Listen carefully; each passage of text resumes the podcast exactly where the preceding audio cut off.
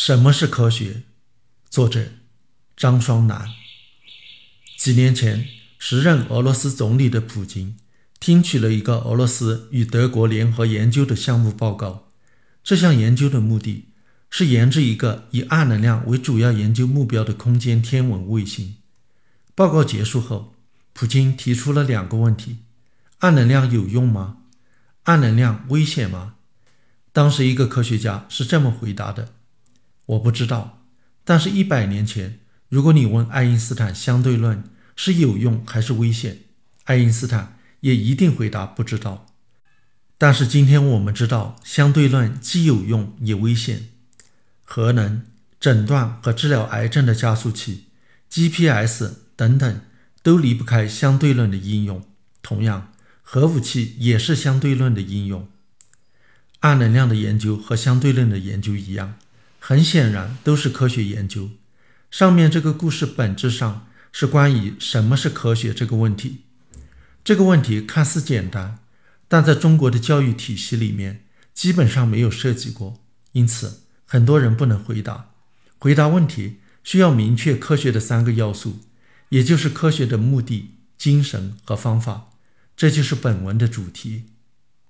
科学的第一个要素就是科学的目的。事实上，如果我们问科学的目的是什么，很多人都会回答：科学的目的是造福于人类。这个回答并不完全正确，或者可以说完全不正确。科学的确可以造福于人类。事实上，很多科学研究的成果都已经被用来造福于人类。人类的生活品质和水平也由于科学成果的应用而不断得到快速的提升。今天很多科学研究项目的直接目的就是造福于人类，但是科学的目的本身并不是造福于人类，是人类出于各种目的，在很多情况下利用了科学成果造福了人类。科学成果同样可以给人类造成灾难，这样的例子同样也是不胜枚举。科学的目的就是刨根问底，也就是发现各种规律。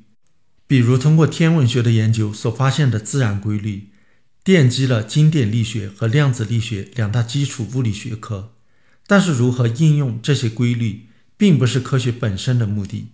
因此，科学家在研究科学的时候，只关心这些规律本身，并不需要关心它是否有用、是否危险。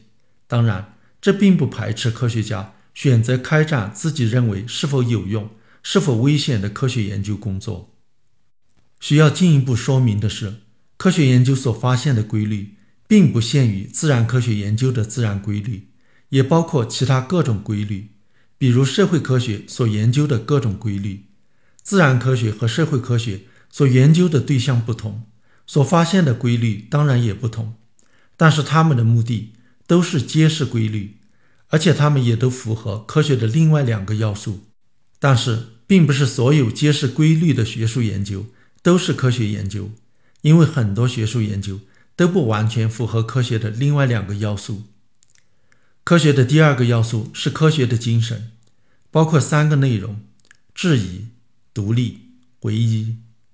质疑其实是最基本的科学精神，也就是对于以前的结论、结果，甚至广泛得到证实和接受的理论体系，都需要以怀疑的眼光进行审视。但是质疑。并不完全等同于怀疑，更不是全面否定。质疑实际上是评判的学习和批评的接受，其目的是揭示以前工作的漏洞、缺陷、不完善、没有经过检验或者不能完全适用的地方。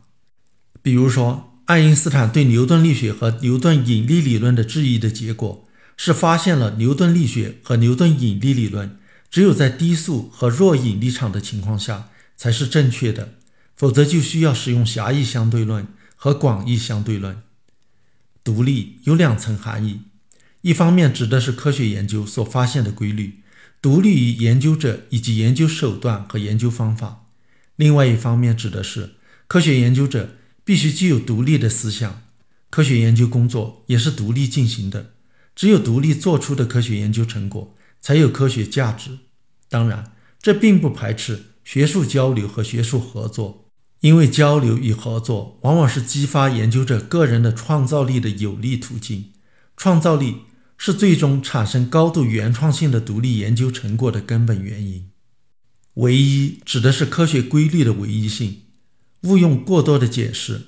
在这里，仅仅引用彭恒武先生在二零零五年四月十五日在世界物理学纪念大会上的讲话：物质世界虽然千变万化。但却十分真诚，在同样条件下必然出现同样现象。由于科学的目的就是揭示科学规律，离开了唯一的科学精神，也就无所谓刨根问底，科学的目的也就不再存在。当然，科学研究也就无法进行，因为科学研究方法基本上就是通过天文学的研究，围绕着科学规律的唯一性发展出来的。第三个要素是科学的方法，科学的方法也就是科学研究方法，也包括三个内容：逻辑化、定量化和实证化。科学研究显然起源于哲学，而哲学研究所建立的逻辑化，正是科学方法的一个关键内容。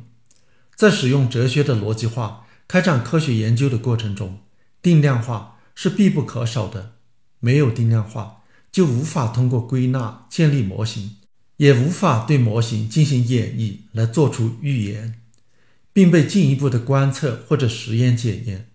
科学的研究所建立的各种计算方法和工具，使得科学研究和现在一般意义上的哲学研究开始分道扬镳，而科学研究的定量化又使得科学研究的成果能够得到实际应用。这是科学和哲学。彻底分离的最显著标志，实证化则是最需要被强调的科学研究方法。从天文学的发展都可以看到，每一次重要的进展都是当旧的模型的预言和新的观测结果矛盾，或者旧的模型完全没有预言的观测结果，无法再用旧的模型进行解释。旧的模型可以被新的观测或者实验所推翻或者修改。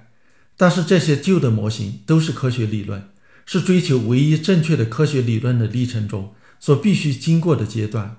例如，爱因斯坦在建立了广义相对论理论之后，他不但解释了水星近日点的反常进动，而且还预言了光线的引力偏折将是区分广义相对论和牛顿引力理论的关键。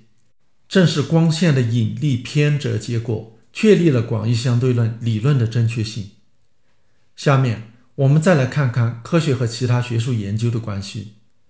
关于科学和其他学术研究的关系，讨论较多的问题可能就是哲学是不是科学，数学是不是科学，以及博物学是不是科学。如前所述，现代科学的确起源于哲学，哲学的逻辑化是科学研究方法的重要内容，而数学则是科学的定量化的方法的基础。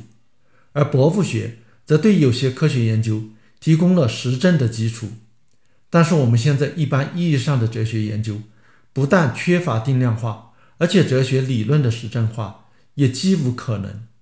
实际上，我们很难说哲学研究的目的是揭示什么唯一的规律，所以哲学的目的和精神也和我们讨论的现代科学有很大的差异。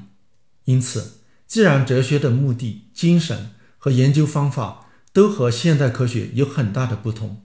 严格的说，哲学并不是科学。数学和科学的划分则是困难得多。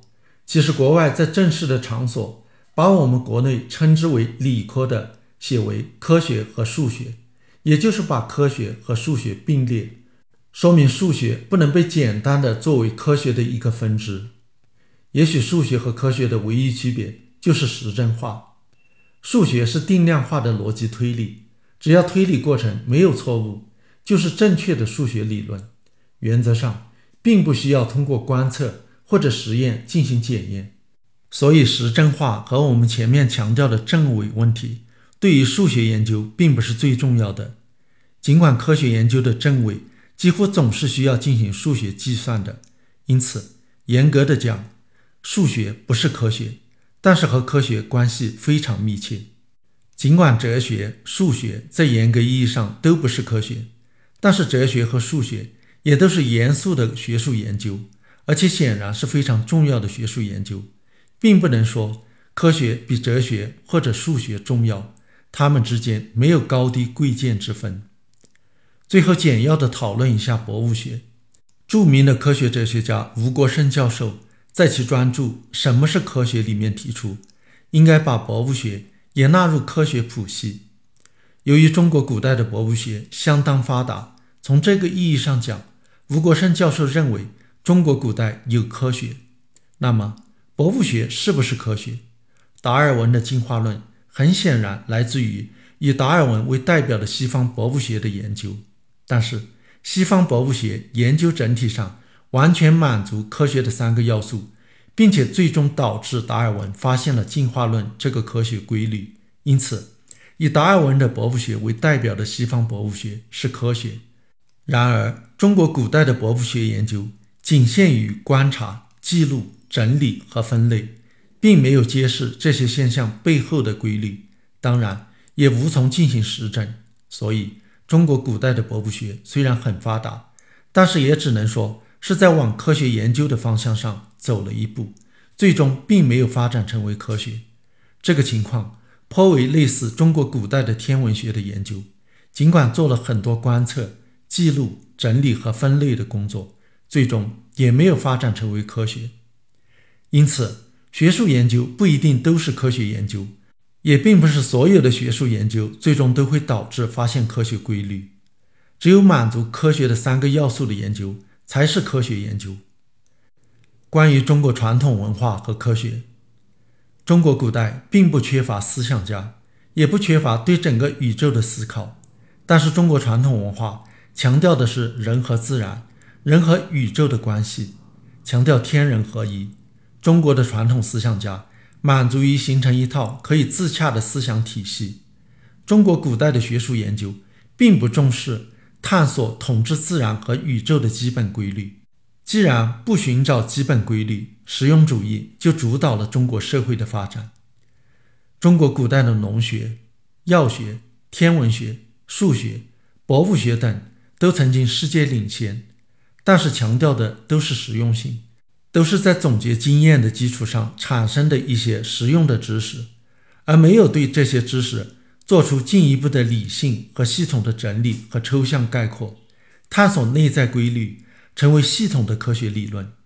中国古代的造纸术、指南针、火药和活字印刷术非常伟大，但是它们都不是科学发现，而只是技术发明。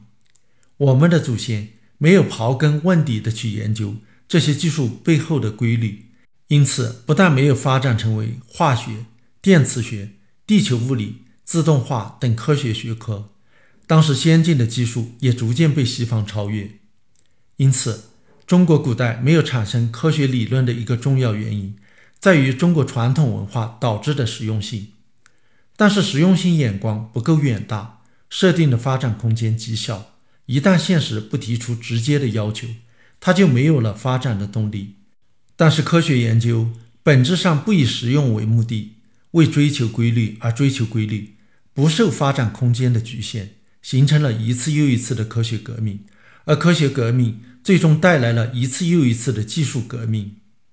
关于中国社会的科学现实与未来，试问中国社会上有多少人能够回答出科学的目的、精神、方法的哪怕一条？或者一条的其中一个内容，很显然，目前的中国社会科学素养仍然极度缺乏。但是同时，我们又把所有好的或者有道理的东西都说成是科学的，所有不好的或者没有道理的东西都说成是不科学的。这其实又是实用主义的体现。这导致了“科学”这两个字在中国已经基本上失去了其本来的意义。事实上，我们大多数人。无论在学校还是在社会上接受的所谓科学教育，包括科普宣传，实际上就是教我们科学知识，也就是告诉已有的科学规律是什么，如何使用这些规律，以及科学有什么用。但是几乎从来不教科学的三个要素：科学的目的、精神和方法。因此，我们只学到了科学知识，而不知道科学是什么。这很显然。是中国社会科学素养低下的主要原因。